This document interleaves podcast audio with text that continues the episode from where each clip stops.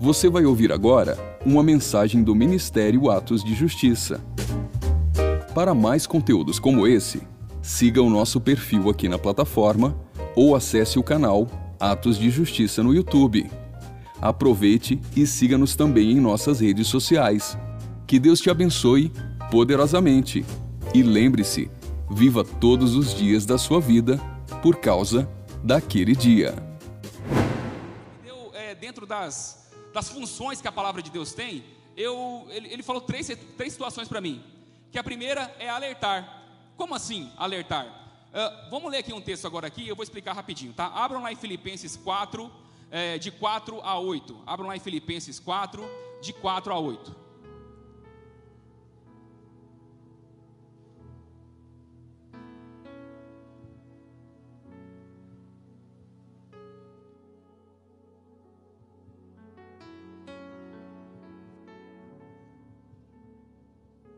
Amém? Vamos lá então. A palavra fala assim, ó: Regozijai-vos sempre no Senhor, outra vez digo, regozijai-vos. Vou, vou repetir essa palavra, tá? Regozijai-vos sempre no Senhor. Outra vez digo, regozijai-vos. Seja a vossa equidade notória a todos os homens. Perto está o Senhor. Não estejais inquietos por coisa alguma. Não estejais inquietos por coisa alguma. Antes, as vossas petições sejam conhecidas em tudo diante de Deus pela oração, súplica e ação de graças. E a paz de Deus, que excede todo entendimento, guardará os vossos corações e os vossos pensamentos em Cristo Jesus. Quanto mais, irmãos, tudo que é verdadeiro, tudo que é honesto, tudo que é justo, tudo que é puro, tudo que é amável, tudo que é de boa fama, e se há virtude e há algum louvor, nisso pensais. Vou repetir esse último aqui de novo. Quanto mais, irmãos, tudo que é verdadeiro, honesto, justo, puro, amável, de boa fama, e se há alguma virtude, algum louvor, nisso pensais. Amém? Bom, a função de alertar da palavra de Deus, quando ele me trouxe essa, essa observação, era isso, digamos, digamos que alguém aqui nunca tenha ouvido essa palavra, tá? Nunca ninguém ouviu essa palavra de Filipenses 4, de 4 a 8. Então Deus te alerta de que forma? Olha, a partir de hoje, você sabe que existe essa palavra, existe isso dentro da Bíblia e isso me agrada. Então estou te alertando que a partir de hoje você está indisculpável nesse ponto. Uma coisa que eu sempre falo para quem conversa comigo, eu falo, rapaz, se você não quer nada com Deus, se você não quer compromisso, por favor, para de escutar a Rádio Hora, para de assistir é, vídeo de pregação e louvor lá no YouTube e para de ir no culto. Porque a cada dia que você vem aqui ou você escuta algo de Jesus, você está indisculpável. Estão comigo? Porque a gente sabe das coisas, né? Eu sei que não tem uma irmã que é da Rádio Hora, é brincadeira, tá, irmã? Pode ouvir, tá? Mas não brinca com Deus. Porque você fica brincando com Deus, fica ouvindo louvor, fica ouvindo essas coisas, Deus vai te pegar. E se você não entrar no manto, você vai sofrer, né, Andréia? É assim que funciona? Você não brinca com Deus, né? Então Deus te alerta das coisas. Segundo ponto é admoestação. Exemplo, né? Tô lá entrando, né? Comecei a gostar do, da, da, presença de Deus, comecei a gostar do ambiente de glória, tal, tal, tal, mas eu tô meio ainda meio lá, meio cá, né? Eu gosto lá da presença de Deus no culto, mas eu saio daqui e, enfim, não consigo muito assim viver minha vida espiritual. E Deus, por ser amoroso e por ele não ele permitir que nós tomamos os nossos passos sozinhos, ele te admoesta, ele fala de novo contigo. Você está errando lá, pisando na bola, Deus vai lá e te aperta. Seja através de uma palavra, ou seja através da sua própria consciência, do Espírito Santo dentro de você.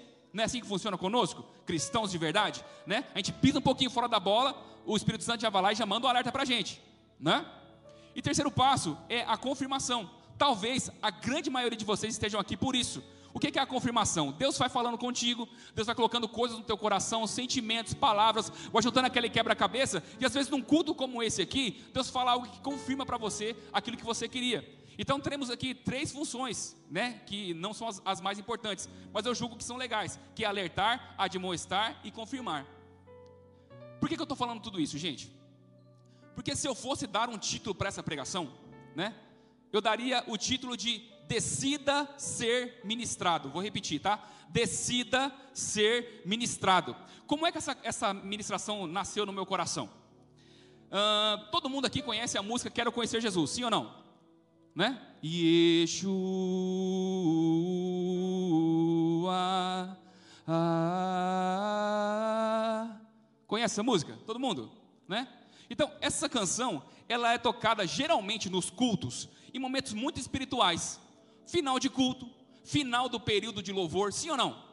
Porque é uma música que ela é muito assim, né, que te leva mesmo para um ambiente de glória, você assim recebe de Jesus ali, é uma música de entrega, é uma música gostosa de se cantar, ela é espiritual, né?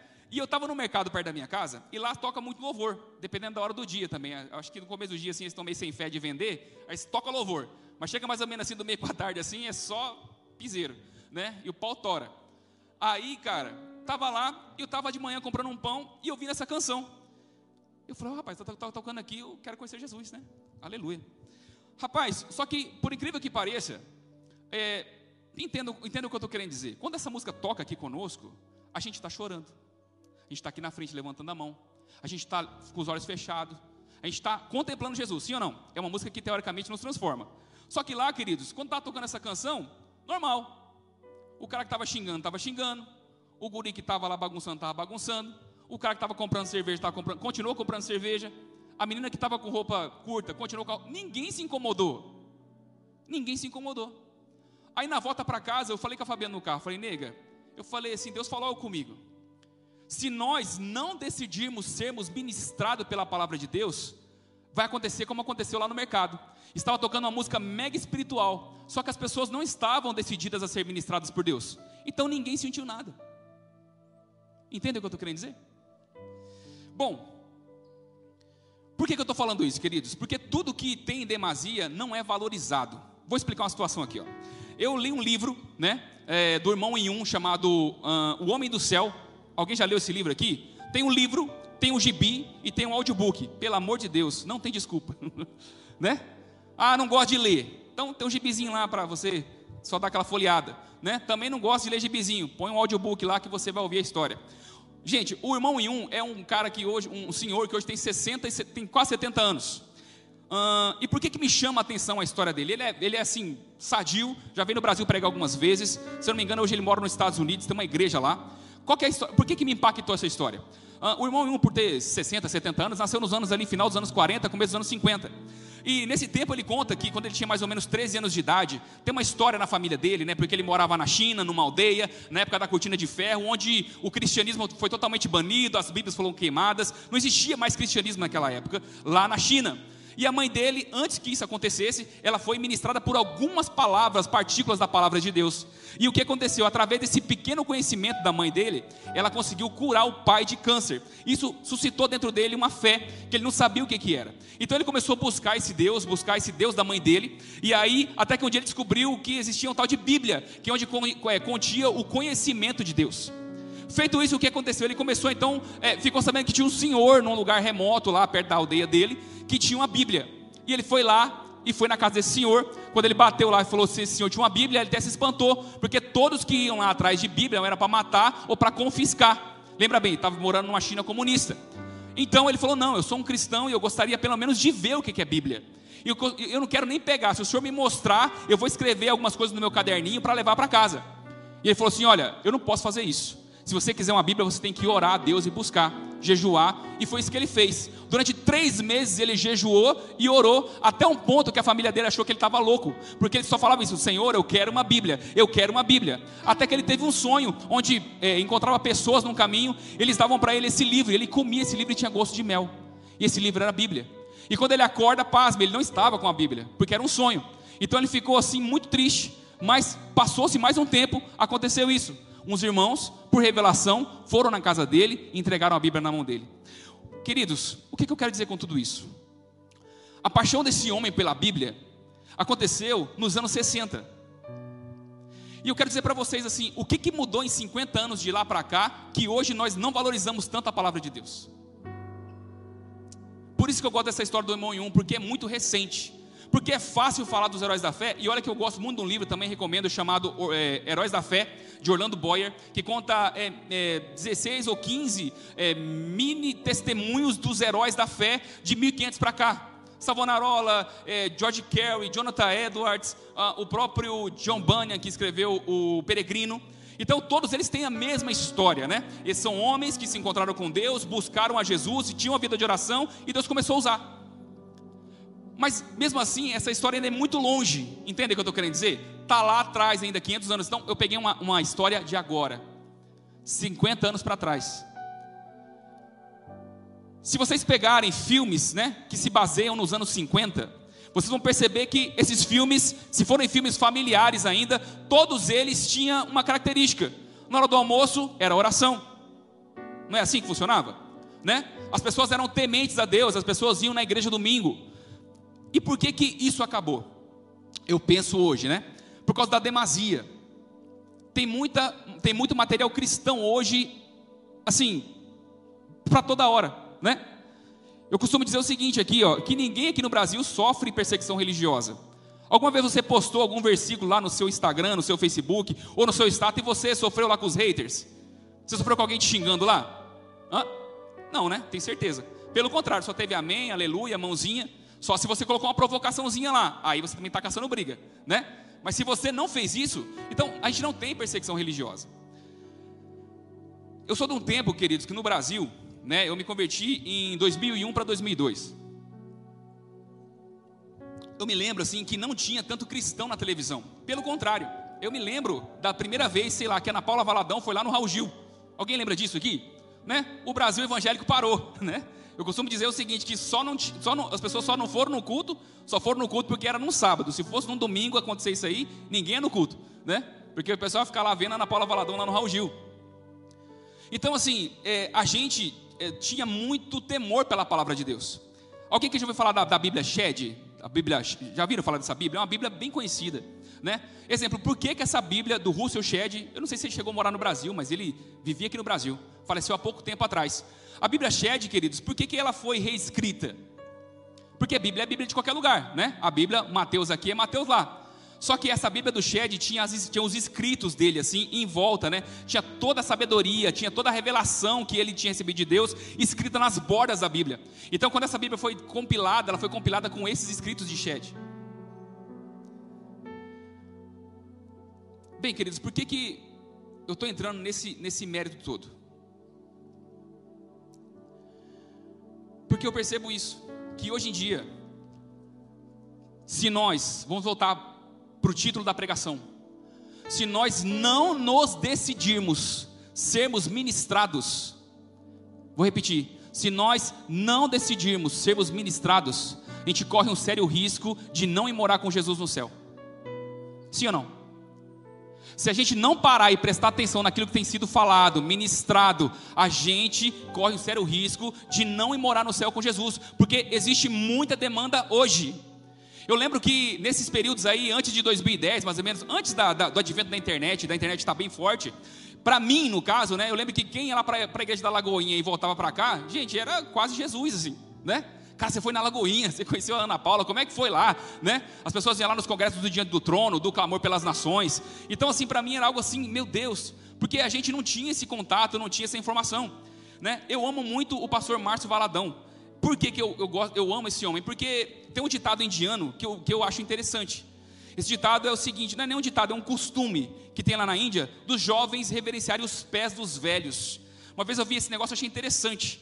E qual que é o fundamento de tudo isso, a moral? Esse jovem, ele entende que porque esse homem velho está vivo, né? Os deuses lá dele permitiu que ele estivesse vivo até hoje. Então, esses pés dele pisaram em lugares onde esse jovem talvez nunca vai. Então ele honra isso, ele fala, cara, eu vou honrar esses pés, porque esses pés têm história, essa pessoa tem história. Certa vez eu ouvi o Rodolfo Abrantes falando uma frase interessante. Ele falou o seguinte: que ele não mais liga para as pessoas que estão no alto, mas para as pessoas que percorreram mais tempo. Porque em cima ou embaixo, queridos, cada dia um tá, mas quem permanece que é o difícil. Deu para entender? Então ele falou interessante, ele falou assim: olha, eu não ligo para as pessoas que estão em cima e embaixo, mas eu quero ver as pessoas que foram mais longe. E você sabe que é, é, o pastor Márcio é interessante, porque eu acho que agora ele fez 40 e poucos anos que ele é pastor só daquela igreja Lagoinha. E ele tem os filhos, todos pastores, hoje cada um com a sua igreja, né? Então, assim, eu, eu amo aquele homem, amo os ensinamentos dele. Eu lembro que era muito difícil você ter um material do pastor Márcio, porque ele não gravava DVDs igual, sei lá, o Marco Feliciano, ou alguns outros pregadores que tinham aí. Era muito difícil você ter. Então, quando eu conseguia ter alguma coisa do pastor Márcio, eu falava, cara, isso aqui é uma benção, isso aqui é uma, uma relíquia. Então eu, eu, sabe assim, consumia muito aquilo, né? Quem aqui é da época do CD sabe disso? Você é, é, é não tinha, eh, exemplo, não tinha como você baixar a música da internet ou você ouvir as coisas. Então, quando você tinha um CD, você ouvia muito aquele CD. Você era muito ministrado por ele, né? Então, você valorizava a presença de Deus. Hoje, eu percebo isso, que a gente, sei lá, o pastor Márcio está fazendo lá uma live, sei lá, não tem 100 pessoas assistindo, né? E assim, por que, que eu falo que a gente tem que decidir, queridos, ser ministrados? Porque, exemplo, lá no Instagram, você pode passar lá a pregação que você não quer, aqui você não pode. Aqui você vai ter que aguentar uma hora e meia alguém falando aqui com você. Então, se você não decidir ser ministrado, isso aqui vai ficar para você enfadonho, chato e muito ruim. E sabe, queridos,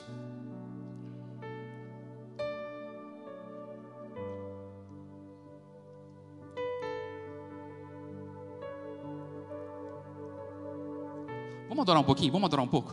Vamos, você pode fechar seus olhos aí? Oh, Yeshua,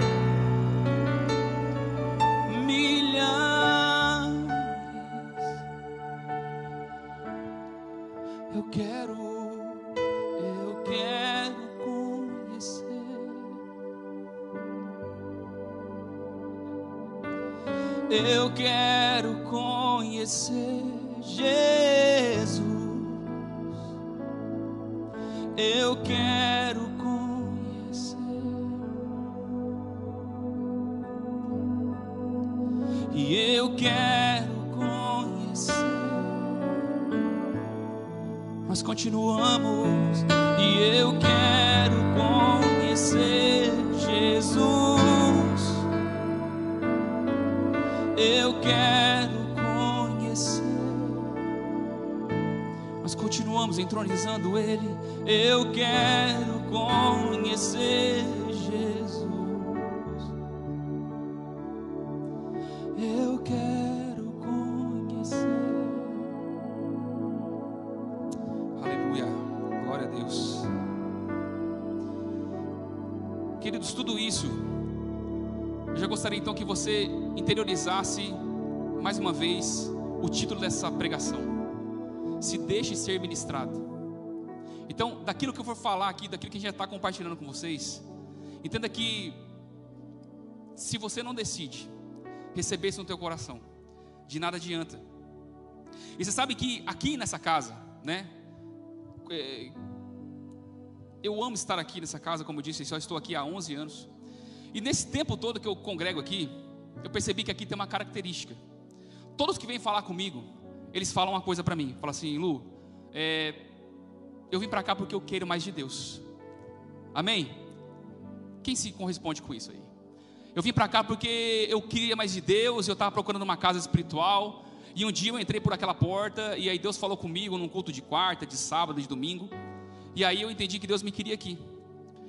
Porém, queridos, é, eu, existi, eu percebi que em todos esses anos que nós estamos aqui, Existe uma questão meio complicada, que é a questão seguinte, que aqui na Atos nós pregamos coisas pesadas. Concorda comigo? Esse atrás eu vi, não sei quem estava pregando aqui, acho que foi a pastora Janete.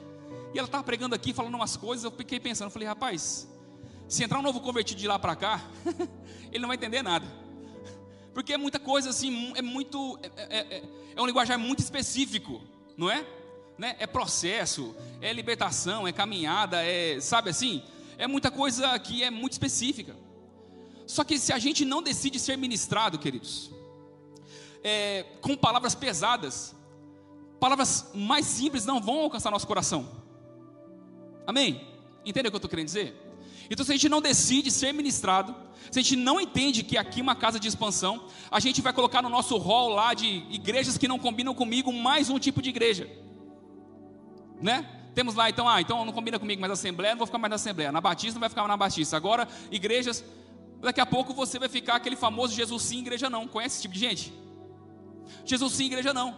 Só que, queridos, pode falar um negócio para você? Quem quer ir para o céu não pode, não pode brigar com a noiva de Jesus. Amém? Certa vez eu vi o, o, o pastor é, Zé Bruno, né, que é o pastor do resgate, é o cantor do resgate, ele falou uma coisa interessante. Ele falou assim: é, perguntaram para ele, ah, é, eu não gosto muito de ir na igreja, sou cristão, mas não gosto de ir na igreja. Ele falou, não, tudo bem, você está certo, porque a igreja é só o lugar de pessoas que gostam de ter comunhão, que gostam de ser confrontados e que querem, amar, que querem caminhar com Jesus, né? Amém? Eu falei, é verdade. Então a gente precisa realmente ter essa questão de se decidir, né? Ser ministrado, sempre. Lembrando, queridos, nós temos muito hoje em dia, nós temos, é, é isso que eu estou falando, a gente tem muita o evangelho está em todo lugar, né? O evangelho não está mais assim é, como a gente tinha antigamente de forma escassa, né? Não escassa, mas assim não tinha tanta tanta oferta do evangelho, né?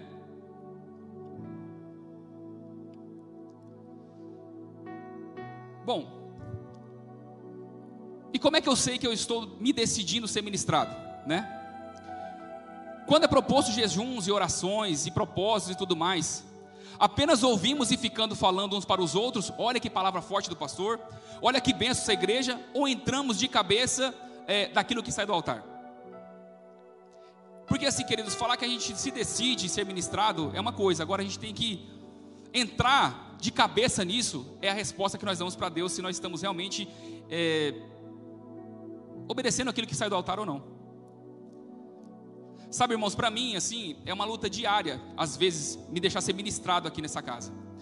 Como eu disse, né, eu estou aqui há muito tempo, e eu sempre estou aqui no altar, eu sempre estou ministrando palavras, eu sempre estou ministrando louvor aqui, eu sempre escuto os pastores falando, né, muitas coisas que os pastores pregam aqui nesse lugar, é, exemplo, durante a semana talvez a gente conversando, já me deu um spoiler, já falou mais ou menos o que vai acontecer, né, então, assim, como é que eu faço? Como é que eu deixo com que a rotina não me deixe esfriar dentro da casa?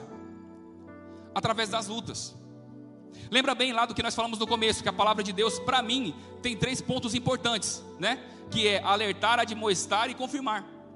Então, durante as lutas, passando a luta durante a semana, eu falo, não, então Deus quer falar comigo.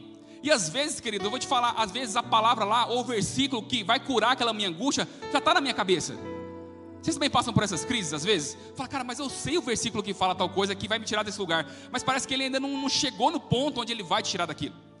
Então quando eu chego aqui nesse lugar, eu falo, não, cara, essa casa aqui, Deus me colocou. Então eu creio que vai sair do altar aqui ou da palavra da boca de alguém alguma coisa que vai me libertar. Amém, queridos? Então, assim, é sempre uma decisão. Eu ser ministrado dentro de uma casa que eu já conheço todo mundo. Dentro de uma casa que talvez eu já sei até os louvores que vão ser cantados, porque o pessoal do louvor manda no grupo. Entendem? Então, assim, eu sei que Deus, Ele sempre vai falar comigo através disso aqui, né? Você sabe que eu sempre conto uma história de como é que eu vim chegar nessa casa, né? Eu lembro que em, 2000, em 2011, mais ou menos, né? O Eli, um dos bateristas aqui, é meu padrinho de casamento. E ele me chamou um dia, falou assim: Lu, vamos lá na minha igreja. E eu fui. Na época ainda era, tinha acabado de mudar para Zaran, se eu não me engano. E eu cheguei lá, tinham dois pregadores na época, né? Era o pastor Serginho e o pastor Dinho, né? O pastor Serginho era um, um avivalista, né? E o pastor Dinho era um batista, né? Era complicado, né? O pastor Dinho daqueles, eu sempre falo, né? O pastor daquele do slide assim, sabe? Que ele explicava, né? Porque que a, o fio branco da barba de Arão caiu no chão, rolou, mas isso aqui tem uma, né? Tem uma explicação no aramaico, no hebraico, no bizantino, né? Então assim aquela pregação, né? Vou brincar de novo. Agora eu posso brincar essa noite porque falou para mim que à noite não está assistindo. De manhã ele mandou um WhatsApp para mim aqui e falou: "Ó, tô assistindo o culto, hein?" Na hora da pregação. Depois ainda fez, ainda fez bagunça lá no, depois eu fiquei fiz bagunça lá no YouTube. Ficou comentando as coisas lá. Movimentou o YouTube da, da igreja, o chat lá. E eu costumava falar o seguinte, né? Que a pregação do pastor Dinho era aquela pregação assim, espada, né? Que é longa e chata, né? Só que o que acontece, pessoal? Eu, hum, por, honrar, por honrar a palavra de Deus, exemplo, eu por costume, eu, Luciandro, eu sempre assim, meu pai sempre me ensinou uma coisa. Meu pai falava assim, filho, tá na escola, estuda. Tá na bagunça, bagunça. Então assim, eu sempre soube dividir muito bem as coisas, né? Então, na igreja é a mesma coisa. Tipo assim, eu geralmente, ou quase nunca, eu não vou no banheiro na hora da pregação, eu não bebo água, é, não saio para beber água, eu não fico conversando, eu gosto de sentar na frente, porque eu quero prestar atenção. Então, assim, eu honro quem está aqui na frente, porque eu sei que vocês que estão aqui também estão me honrando de alguma forma. Amém? Eu tenho certeza que todo mundo que está aqui hoje, e eu sempre faço isso, queridos, nas igrejas que eu vou pregar, eu honro quem está me ouvindo, porque eu sei que quando nós vamos para um lugar onde Jesus vai ser explicitamente exposto, sempre vai ter uma luta. Quando eu falo luta, queridos, não é quebrar o carro somente, não é você ter um. Pode ser uma briga, pode ser até uma luta psicológica. Nossa, eu estou cansado, não vou conseguir ir, estou desanimado, tudo mais. Então sempre tem uma luta. Então você estar aqui hoje é uma bênção. Amém? Somos vitoriosos. Só que essa batalha só acaba quando o sino bate, quando o louvor acaba aqui. Entenderam? A gente não pode também chegar aqui e falar, venci a batalha, uhul. Não. Aí você chega aqui, vai lá e dá aquela, né?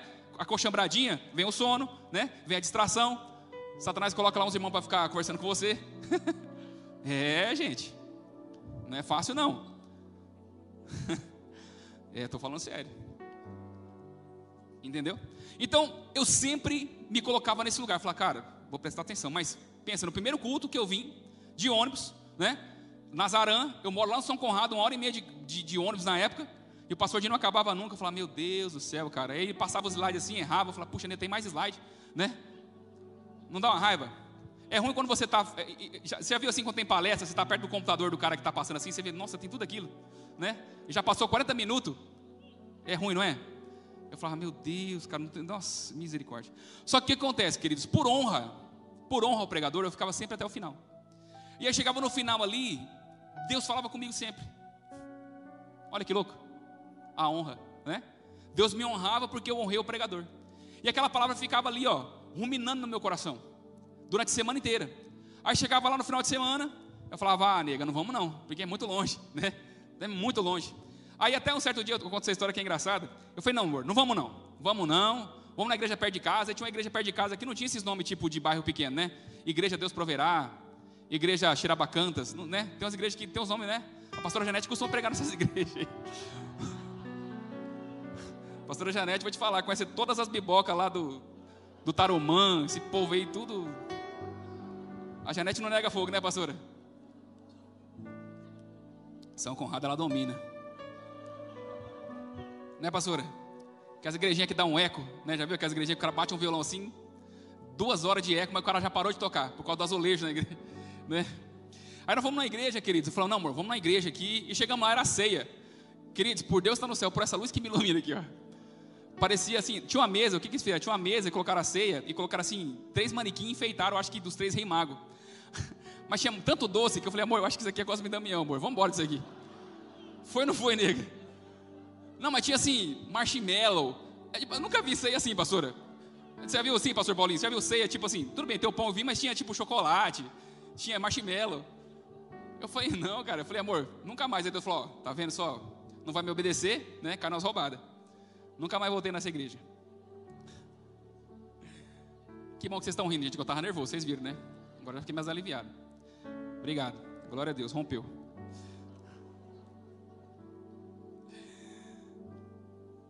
E queridos,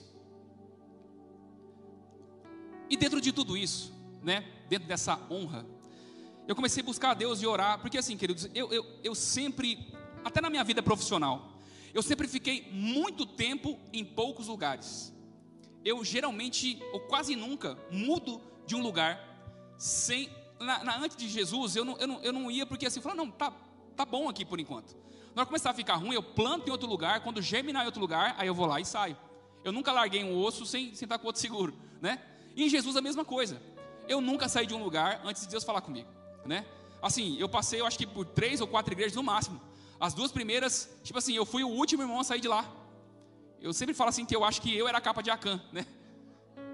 Quem não conhece de Bíblia não riu, não é verdade? Então a coisa está feia, pastora. Ainda bem que o seminário escatológico vai estar aí, ó, vem que a coisa está feia. Tá, eu era o problema da igreja, gente, talvez, porque eu era o último a sair da igreja. Todo mundo saía, né? E quando eu saía acabava. Então eu acho que eu era o problema da igreja, né? Mas, queridos, por que, que eu não saía? Porque eu sempre fui assim, a Fabiana falava, amor, falava, nega, mas Deus não falou para a gente sair. Nega, mas fulano de tal, eh, até defamar a gente. Eu falei, não, mas Deus não falou para a gente sair. Eu vou honrar a Deus. Porque sabe assim, queridos, uma coisa que eu aprendi quando eu me converti foi sobre é, cobertura espiritual. Foi um dos primeiros ensinamentos que eu recebi quando eu me converti. Cobertura espiritual, você ter alguém sobre a sua vida. E eu nunca saí disso, queridos. Eu nunca deixei de ter cobertura espiritual. Eu sempre entrei debaixo desse lugar. Só que chegou um tempo, quando eu, eu, eu, a gente casou e teve filhos, eu falei, nega, eu preciso de um lugar, de uma casa para criar meus filhos. Porque assim, queridos, eu me converti depois, de, quando tinha 20 anos de idade. Então, para mim, até hoje, algumas coisas ainda é um conflito. Né? Não sei se vocês passam por isso. Algumas coisas para mim ainda é conflitante, porque eu não nasci num lar cristão. Pelo contrário, até meus 20 anos de idade, meu pai me incentivava, ou minha mãe, ou a família, ou a sociedade, me incentivava a fazer coisas não cristãs, e pelo contrário, eram louváveis. Não é assim que funciona? São louváveis, né? Só que eu falei, nega, a gente precisa, eu preciso ensinar para meus filhos e que eles cresçam num ambiente onde eles entendam que isso aqui, ó, é o normal. Amém? Onde ouvir a palavra de Deus, onde confiar em Jesus, onde ser tomado pelo Espírito Santo, onde falar em línguas, onde você confiar em Deus em todo o tempo, onde você amar as pessoas por causa de Jesus, é o normal. Amém? Só que o que acontece, queridos? Eu falava assim, amor, só que das igrejas que a gente passou, eu passei por isso. Quando eu me converti, né? É, é, é, tudo é maravilhoso, tudo é lindo, tudo é perfeito. Só que chegou um tempo onde eu comecei a confrontar meu pai na fé do seguinte: meu pai na fé é um homem de Deus até hoje, Rubinho.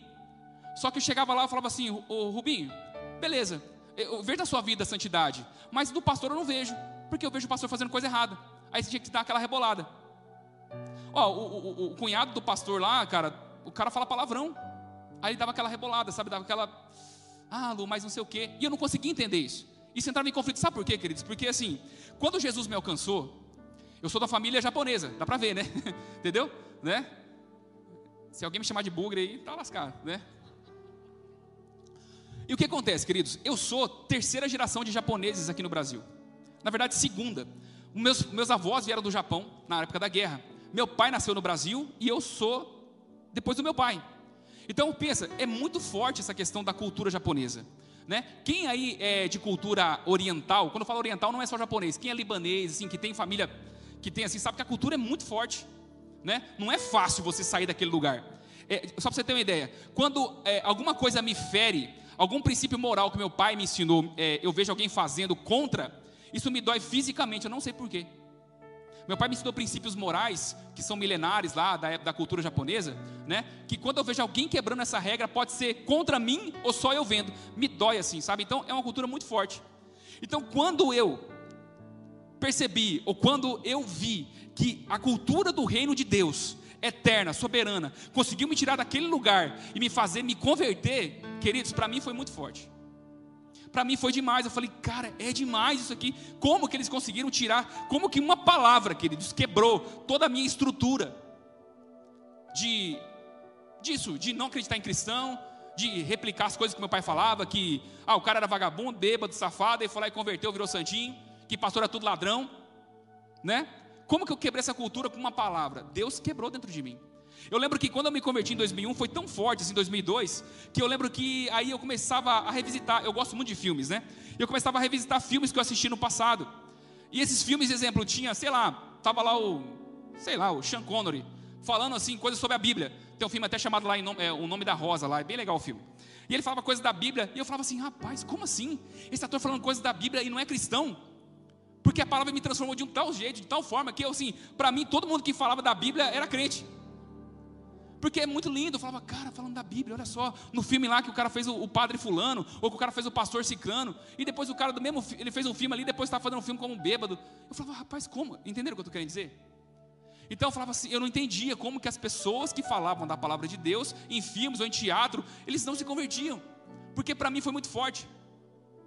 Então, quando eu começava a buscar a Deus, assim, e, e, é engraçado, queridos, essa questão, quando eu falo a questão de buscar a Deus, é, assim, Deus sempre me colocou numa casa melhor. Então eu me converti num lugar, o lugar acabou, mas beleza. Aí eu fui para outro, mas essa casa era melhor, era me expandia mais, me mostrou outras coisas no Evangelho. Aí acabou também, mas aí eu fui para outra, né? Mas problema deles, eu não tinha nada a ver com isso. Fui para outra casa, essa casa me expandiu mais, mas todas elas tinham um problema de altar, de caráter no altar. E aí, quando eu comecei, a gente sempre buscando, né, nega? A gente sempre buscando a Deus, nessas transições entre uma igreja e outra, querido, nós nunca deixamos de congregar, nós nunca deixamos de devolver o dízimo. A gente ficou muito tempo indo na primeira batista, indo na evangélica. Eu falei, amor, a gente não pode deixar de congregar, mesmo estando sem igreja. E aí foi isso. Eu falei, nega, a gente precisa ter uma casa espiritual. Então, quando eu vim para essa casa, e aí eu comecei a ver e, e confiar e o que eu quero dizer é o seguinte, queridos: quando eu entrei aqui e essas palavras do pastor Dinho, no final, elas tocavam o meu coração, eu falava assim, cara, Deus está nos chamando para esse lugar, amor. E Deus, queridos, não trai ninguém, amém? Deus não engana ninguém. Deus não vai fazer pegadinha com você. Se você é santo, se você busca Deus de todo o coração, Ele sempre vai te colocar num lugar bom. Amém? Sempre vai te colocar num lugar bom. E foi isso que aconteceu, queridos. Eu comecei a entender que desse altar aqui saíam coisas boas. Eu falei, Deus me colocou aqui, vou começar a honrar. E comecei a honrar, comecei a honrar. Teve uma transição na época da, da igreja, que aí o pastor Dinho, ele ficou como o pastor, é, o, o, principal pregador, o pastor presidente da igreja, né? E aí eu comecei a entender tudo aquilo. E aqui nessa casa, queridos, já vi muita coisa acontecendo. Por que, que eu estou puxando sardinha para cá, queridos? Porque aqui é a nossa casa, amém? Aqui é a nossa casa. Então, não vou falar de outros lugares, vou falar do que nós vivemos aqui. Exemplo, hoje cedo eu falei isso, eu vou repetir, tá? Vou abrir meu coração aqui. Às vezes eu vejo, é, eu sei que não é por maldade, mas algumas palavras assim, sei lá, que falam assim do altar aqui. Ah, porque a igreja, tipo, só busca a Deus quando está não sei o quê. Dentro do meu coração, eu falo assim, cara, desculpa, mas a Atos não. Amém? Amém? Nós somos crente aqui, gente. Nós somos crente de verdade. Amém? Nós, amém? Amém? Nós amamos Jesus, né? Nós somos crente de verdade. Então, assim, eu comecei a, a, a interiorizar isso dentro de mim. Então eu comecei a perceber também que o caráter de quem estava aqui no altar era um caráter de pessoas que não queriam.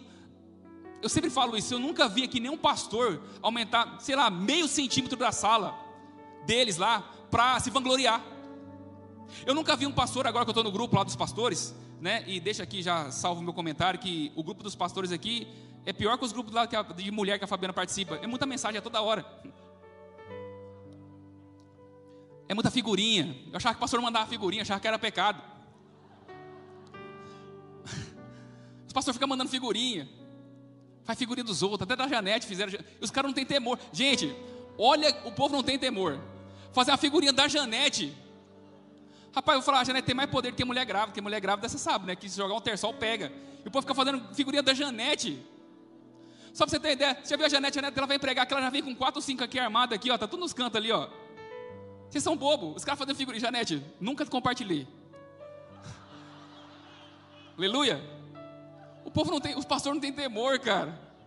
Né, pastor Marcos? Fizeram do pastor Marcos. Coitado do pastor Marcos. Gente, vocês são doidos, o pastor Marcos ora, gente. tá doido. Pastor, não, estamos juntos, entendeu? Dá nada. E eu comecei a ver, queridos, que essa aqui é uma casa boa para criar meus filhos. É uma boa casa. E por como é que eu sei disso, queridos? Por causa do caráter de quem está aqui em cima. Como eu comentei de manhã, eu vou repetir de novo aqui, e eu falo isso, queridos, em todos os lugares que eu vou pregar. É, eu tive o privilégio de ter meus, os pastores que são hoje meus colegas de, de, de profissão, né? São meus amigos antes de, antes de eu ser pastor. O pastor Marcos é meu amigo antes da gente. De, quando eu entrei aqui, o pastor Marcos chegou quase junto comigo, né? Pastora Janete também. O pastor Plínio, amo o pastor Plínio, pastora, pastora Cris. Todos os pastores aqui são meus amigos antes deles serem pastores. Então, eles me conquistaram na mesa, né? Hoje em dia está na moda essa palavra, né? Na mesa, sabe? Sentando, compartilhando, sendo homens e mulheres de Deus. Então, isso é engraçado, né? Porque eu vim aqui por uma palavra, fiquei por uma convicção e Deus me honrou. Hoje estou aqui por amor, amém? também por confirmação e também por propósito. Aleluia. Mas eu, é, primeiro, honrei a vida deles. Então, dentro de tudo isso, queridos, eu comecei a falar o seguinte: então, por que não me submeter àquilo que sai do altar? E aqui eu quero entrar em um outro lugar. Eu quero lugar, entrar no lugar da honra.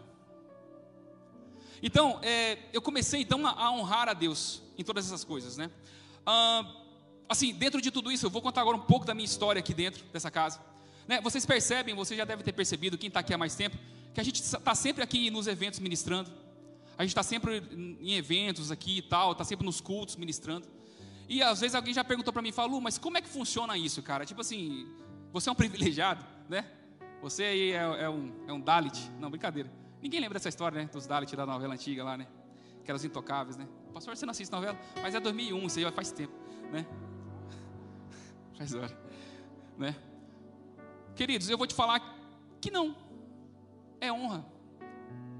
É, vou contar aqui uma, uma história rápida, né? É, semana passada, semana passada, Juca, semana passada que a gente, semana retrasada, né? Que a gente viajou. A gente foi convidado, né? Um, nós, a equipe de louvor aqui, fomos convidados para ministrar no congresso na Escola de Profetas Ramar, lá do Bertelli, lá em São Paulo. É, aconteceu agora duas semanas atrás. É um congresso que o Bertelli faz todos os anos. Lá vão pregadores lá. É, no primeiro dia estava lá o Jason Lee Jones, estava lá o, o, o, Toledo, o pastor Dinho está lá hoje ministrando na igreja dele. E foi engraçado, porque esse convite aconteceu da seguinte forma: quem estava aqui no Famintos? Aqui na Atos, quem veio no Famintos? Amém. E no último dia, eh, a gente estava aqui fechando o evento, né? Estava aqui tocando no louvor. E o genro do pastor, do, do apóstolo Bertelli, chegou em mim ali e falou: falou, Lu, falou assim: Eu senti muita unção no que vocês fizeram aqui. Você aceitaria fechar o evento lá? Eu falei, mano, se, se for de Deus, se tudo der certo, a gente. Ó, se for de Deus, que abuso, né? né? Tipo assim, quase que eu chamei o cara de pecador, né? O genro do Bertelli, você é louco, né? O cara ora.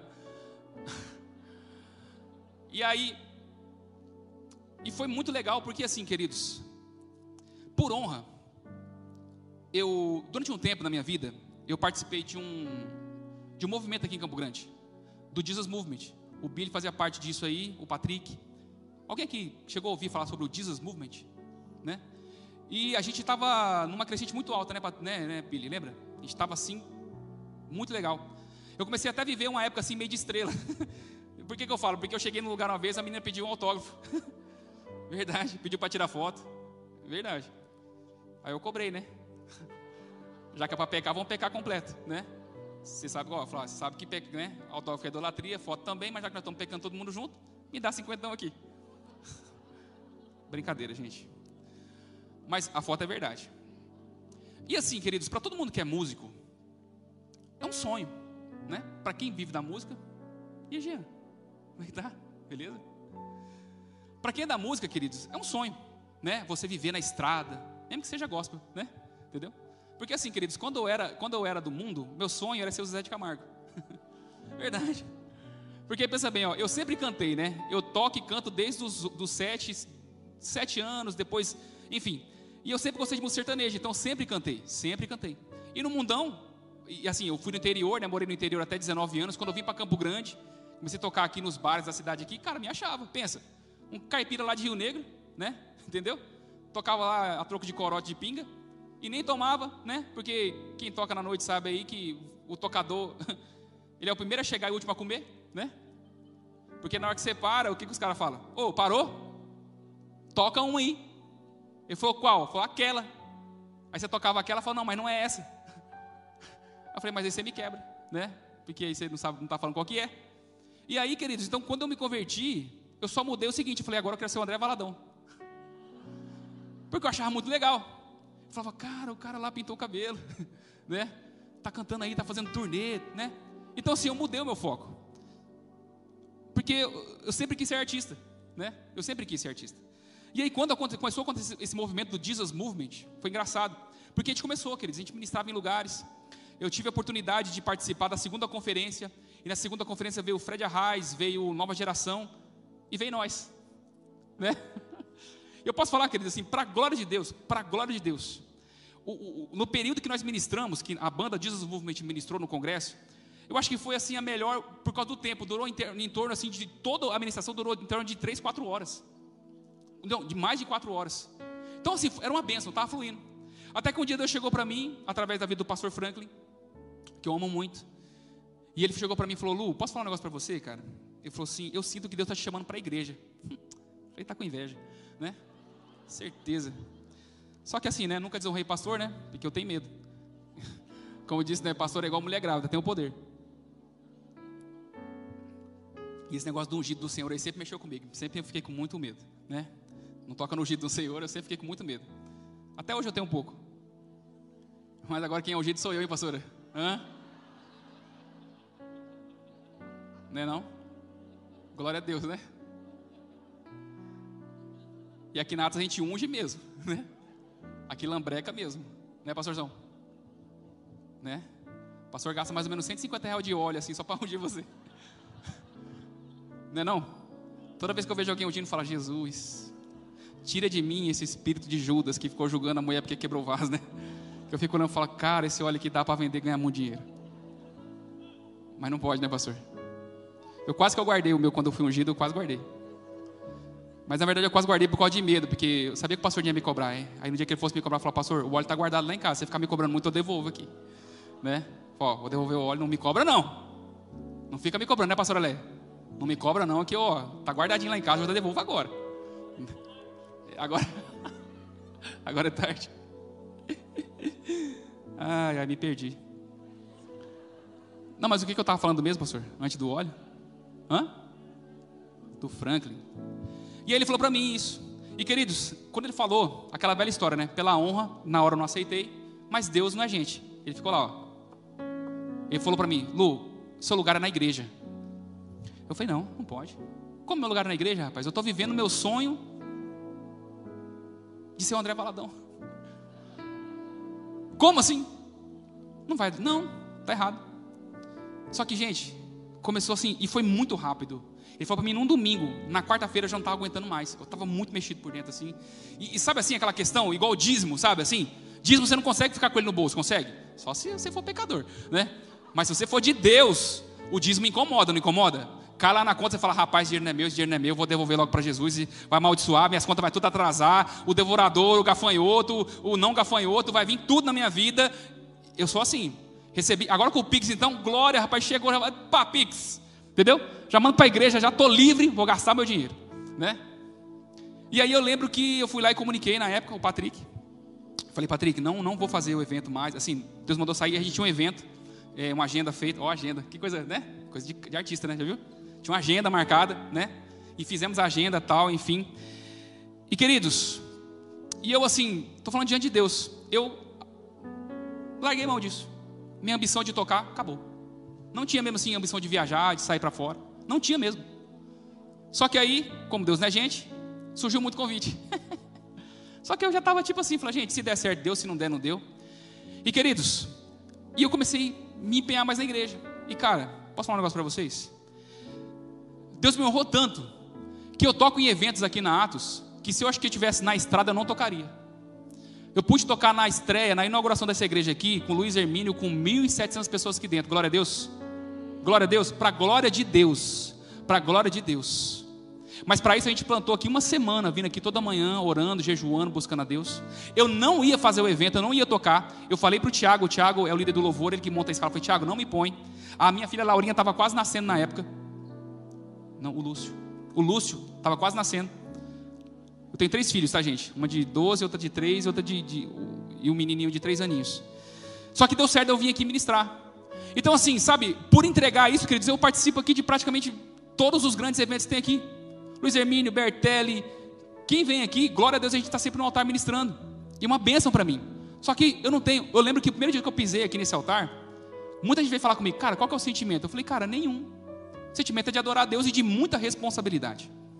Quando surgiu o, o, o, o convite do Bertelli, quem foi comigo na banda, eu falei muito isso para os meninos da banda. Eu falei, gente, posso falar um negócio para vocês? Eu, por mim, eu não iria. Não estou falando isso agora, se tiver ouvindo lá, desculpa, Davi. Né? Eu não iria, porque meu coração não estava nisso. Porque, gente, é muita responsabilidade. Não é chegar lá e fazer um som, é chegar lá e as pessoas te convidaram, porque elas entendem que você tem algo para carregar. E para quem tem um encargo de adorador, queridos, é você tem, você fica pilhado. Vocês acham que eu não estava pilhado antes de subir aqui hoje? Acho que eu estava. De pregar hoje cedo. Eu sei a responsabilidade que aqui existe. Só que aí Deus me colocou, começou a me colocar em lugares. Eu comecei a ministrar em lugares, comecei a ministrar em cidades, comecei a ministrar. E eu amo ministrar aqui. E quando surgiu esse convite então do Bertelli, Deus falou comigo: honra, porque lá atrás você semeou. Olha que louco. Porque Deus, queridos, eu percebi isso. E quando você quer muito uma coisa, Ele nunca vai te dar. Porque você idolatra aquilo. Sabia? Se você quer muito um carro e você faz de tudo para comprar, pode ter certeza, se não, Deus, não foi Deus que te deu, você se esforçou e aquele é um ídolo na sua vida. O dia que Deus pedir para você, você não vai dar. O dia que Deus pedir para você sacrificar, você não sacrifica. Agora, quando você descansa, Deus te dá o que você precisa na hora que você precisa. Amém? Só que quando chega na tua vida, é tão ínfimo que você não fala assim, cara, beleza, eu recebi aqui, mas se Deus mandar eu dar, eu dou. Exemplo, ó, esse computador aqui eu ganhei. Ganhei. Muita gente poderia mata e morre. Todo mundo chega para falar, ah, tá de Mac. Eu falei, cara, ganhei. Ele falou, e aí? Se Deus pedir, eu dou. Dou mesmo.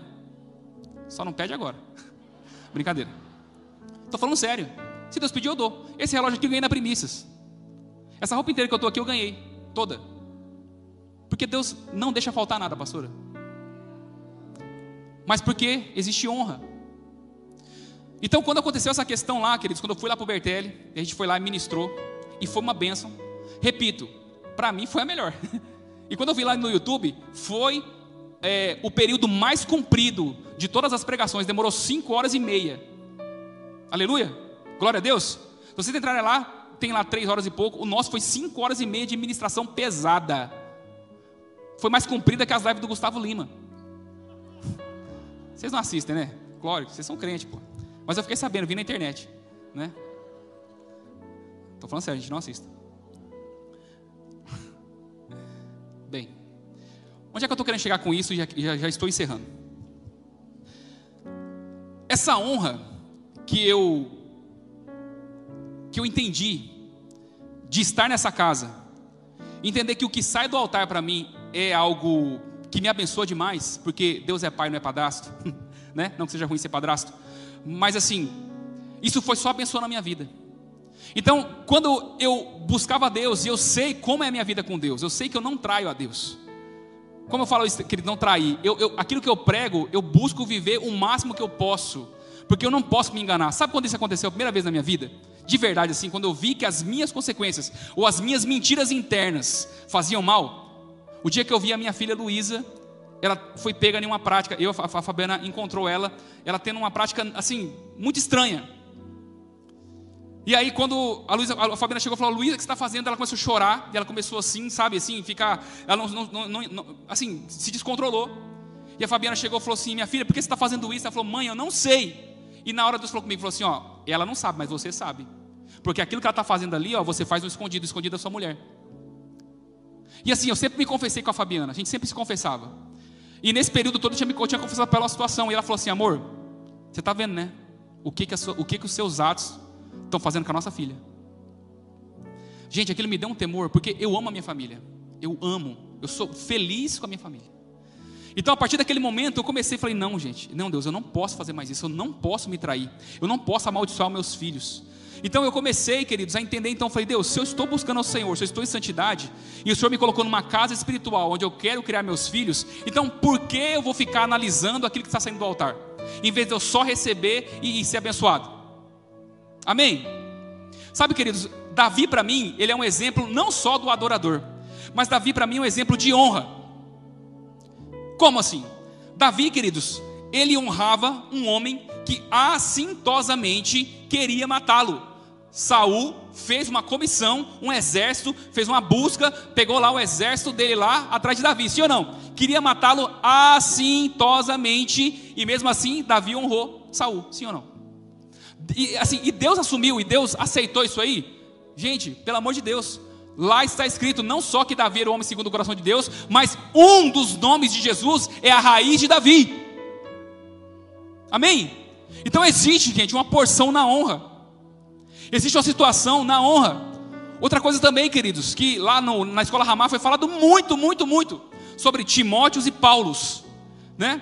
Eu mesmo, assim, é, quem conheceu aqui o profeta Amaro, né? Ele durante muitos anos ele, ele, ele veio aqui na Atos e, e, profetizava sobre a vida da gente e com os ministérios de louvor, os outros ministérios ele fazia um atendimento mais particular. E queridos, era toda vez ele conversava comigo, ele falava, falava a mesma coisa.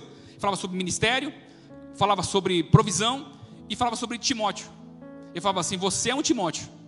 E todo Timóteo tem um Paulo chato. E aí, lá na escola Ramá falava muito sobre isso também. Só que tem uma situação de Paulo e Timóteo que eu acho interessante que assim, Paulo chamou Timóteo para acompanhá-lo, né? E para fazer as pregações. Só que o que acontece? Timóteo tinha é, pais gregos.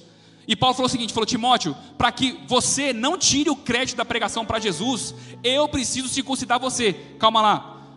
Paulo, homem formado. Timóteo, homem formado. Eu, homem formado, vou circuncidar outro homem formado. Timóteo confiou as intimidades dele nas mãos de Paulo para que o evangelho não fosse descredibilitado quando ele fosse pregar em outro lugar. Agora você me fala, ah, isso é invasivo. Eu não sei se é invasivo ou não, mas se deu certo, deu, porque Timóteo tem dois livros na Bíblia. Vou repetir: Timóteo tem dois livros na Bíblia. Então você acha que Deus aceitou a honra de Timóteo? Claro que aceitou. Então, se eu fosse deixar aqui, além do título, por favor, o título é Deixe ser ministrado, decida. Queridos, ser ministrado é uma decisão. Ser ministrado é uma decisão. Quando você entra aqui, você fala assim, cara, eu tenho que decidir ser ministrado. Como eu disse para vocês, eu deixei essa luta muito tempo atrás, quando eu entendi isso, falei, cara, se eu parar aqui, ficar analisando, ah, que o João não cantou direito, ah, que o Ricardo errou uma nota, que não, ah, que a pastora Janete vai pregar a coisa que eu já sei. Queridos, eu não vou para o céu com Jesus. Porque, como eu disse, se aquela palavra não está me alertando de algo, se ela não está me admoestando, pelo menos ela está me confirmando algo. Pode ser que não seja naquele momento, mas aquela palavra eu pego, junto com a outra, junto com a outra, fecha um negócio, vira uma convicção e naquele ponto nunca mais eu erro. Amém? Naquele ponto nunca mais eu erro. Naquele ponto nunca mais eu erro. Porque eu estou ouvindo Deus e Deus está falando o tempo inteiro. Então, quando eu decidi beber o que veio desse altar, culminou nisso que vocês estão vendo aqui hoje. Um pastor de uma casa como essa. Queridos, para mim é uma honra muito grande. Eu estou falando sério. Conversando com o pastor Dinho tempos atrás, ele me falou de alguns pregadores que ligam para ele para pregar aqui. Mas ele, por não ter a palavra, ele. Não é que ele fala, não, ele dá aquela, dá aquela escorregadinha, né? Quem conversa com o pastor Dinho sabe que ele, né? Ele é um cara muito sábio nas palavras. E vendo também quem já pisou nesse altar, queridos, é muita responsabilidade. Fazer parte da casa pastoral aqui é muito forte para mim, muito, muito forte mesmo. Mas, como ser convidado lá para o Bertelli, e eu vou repetir aqui: o convite não veio através das canções, Paulinho, veio através da unção, porque o menino que estava aqui, ele sentia a unção desde o primeiro dia com o João, também que ministrou aqui no segundo dia. Ele falou: Mano, eu senti em vocês uma unção diferenciada. Glória a Deus por isso, amém? Porque se ele sentiu, é porque a casa nos proporciona isso. Vocês, quando a gente está adorando Deus aqui em cima, vocês adoram junto com a gente. Vocês também batalham pelo Espírito Santo junto conosco. Vocês entendem que aqui e aí é a mesma coisa. Nós criamos um ambiente de glória e é muito forte. Aleluia. Amém. Então, assim, tudo isso, queridos, por causa de renúncia. Exemplo, o Davi não sabia que eu sou o pastor do louvor aqui. Ele não sabia que eu sou um, ministro de louvor, um dos ministros de louvor aqui. Ele não sabia de nada disso. Ele só me viu ministrando um dia aqui e lá, queridos, eu vou te falar, quem estava lá viu, os meninos estavam lá ministrando com a gente, né, Ricardinho? Queridos, para a glória de Deus, lá, e gente, lá no Ramá pesado, é só apóstolo, só os caras brabo. Tinha um cara lá, o apóstolo Mahatma lá, rapaz, eu fui ver o Instagram dele lá, ele anda com a Zenete. Cara, a Zenete é demais, ela ora, entendeu? Ela ora demais. Nós temos a Zenete aqui na igreja, você sabe que é a pastora Cris, vocês sabem disso, né? É que ela fica se escondendo. Mas o dia que largar o microfone na mão dela, vocês vão ver, gente. É de, é de diamante a espada, sai daqui, sai de tudo, né, pastora? Uma benção. E aí, ser escolhido para ser um pastor dessa casa, queridos, é a honra. Você sabe que é engraçado isso, que o pastor Jim, ele, me, ele contou para mim como é que isso aconteceu, né? É, como é que eu fui escolhido para ser, como é que ele me escolheu para ser um pastor aqui? Eu sempre tive um chamado, né? Assim, exemplo, até aconteceu uma vez uma coisa, uma situação interessante. É, foi um dia que o profeta Ângelo, né? O profeta Ângelo, para quem não sabe, foi o profeta que, que profetizou sobre a vida do pastor Dinho, o pastorado, né? Ele, não é isso, pastores? Vocês que estão aqui, né? E aí, e ele só veio aqui na Atos depois mais uma vez. Eu queria que ele voltasse, outras vezes é um homem de Deus. Eu lembro que ele fez um apelo. Isso assim, o, o, o, profeta Amaro já tinha falado várias vezes para mim sobre o pastorado, né? Ali, só a gente e tal.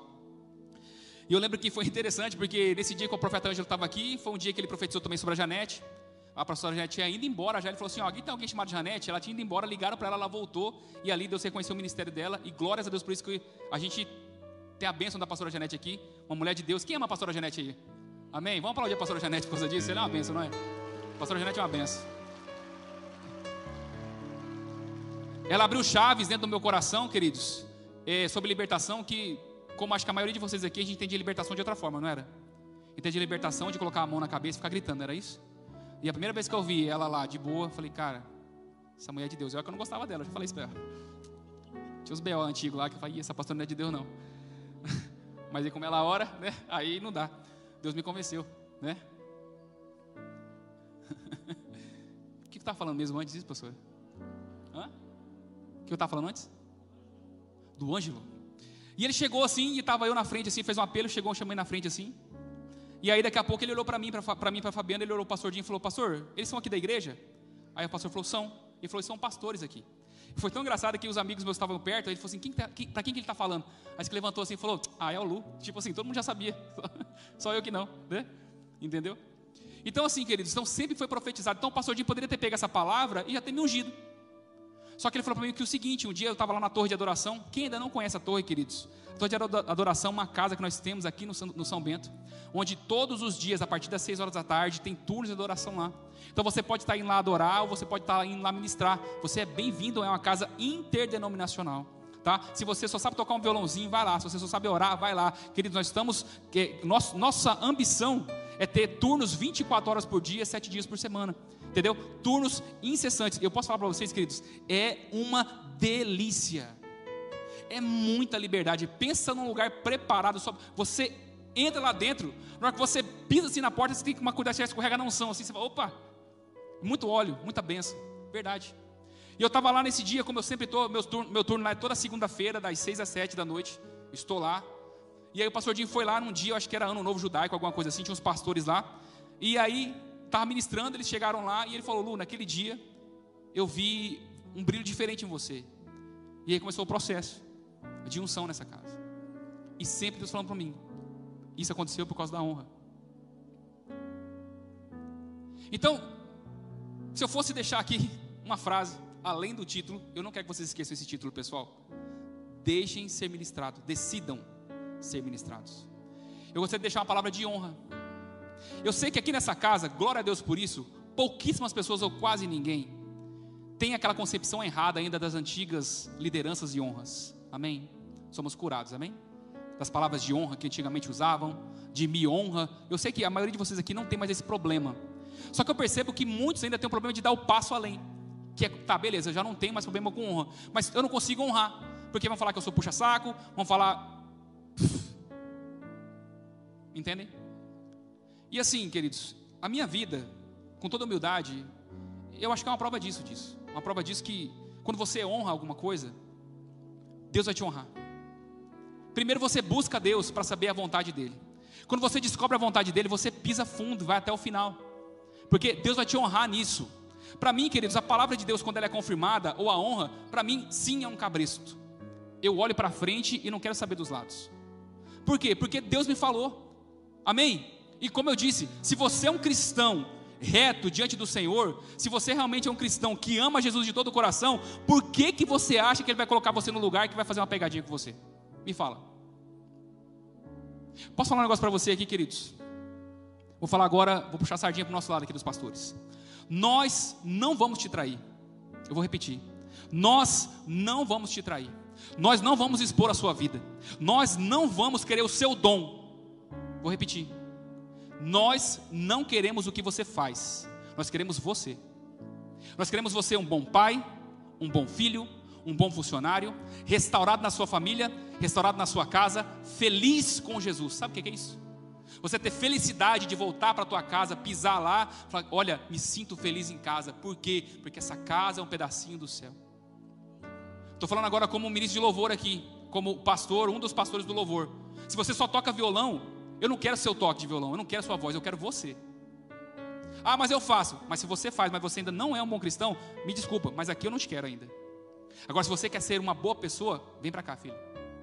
Vem comigo, que eu vou agarrar você pelo pescoço, vou te enforcar até você cair no chão. Enquanto você não sair de lá um homem de verdade. Amém, queridos? Então, assim, eu fiz um apelo de manhã, e eu acho que cabe para esse momento também. O Ministério do Louvor pode, pode vir para cá. Sempre sonhei falar isso, hein? Porque sempre eu sou Ministério do Louvor. Né? Brincadeira, eu já faço isso em outras igrejas, mas aqui é melhor. Ministério do Louvor pode subir. Ok, é gostoso falar isso, hein? Vou falar de novo. Ministério do Louvor, por favor, pastor. Ministério da Dança, né? É gostoso falar isso aí. Glória.